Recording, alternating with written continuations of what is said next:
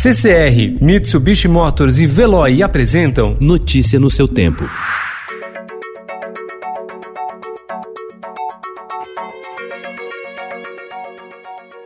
Olá, seja bem-vindo. Hoje é terça-feira, 2 de junho de 2020. Eu sou Gustavo Toledo, ao meu lado, Alessandra Romano. E estes são os principais destaques do jornal Estado de São Paulo.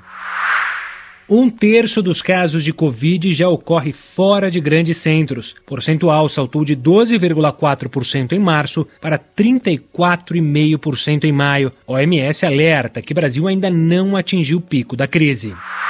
Atos contra racismo crescem na Europa após a morte de George Floyd por um policial branco nos Estados Unidos. Donald Trump prometeu endurecer a repressão. Prefeito Bruno Covas afirma que o processo de reabertura em São Paulo será controlado. Entre as mais de 70 vacinas em desenvolvimento no mundo, a de Oxford é considerada a mais avançada e também uma das mais promissoras. Envolvida nos testes, a imunologista brasileira Daniela Ferreira diz que em dois a seis meses será possível saber se o produto é eficaz. Bolsonaro paga em abril recorde de emendas parlamentares. Dólar alto corrói lucro de empresas no primeiro trimestre.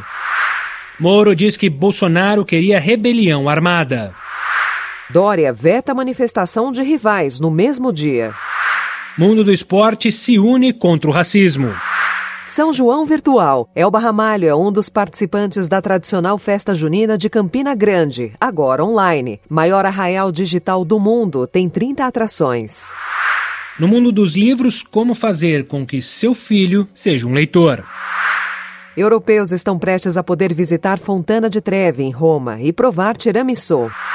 Aos 84 anos, morre Cristo, o artista que embrulhava suas obras. Notícia no seu tempo. Oferecimento CCR e Mitsubishi Motors. Apoio Veloy. Fique em casa. Passe sem filas com o Veloy depois.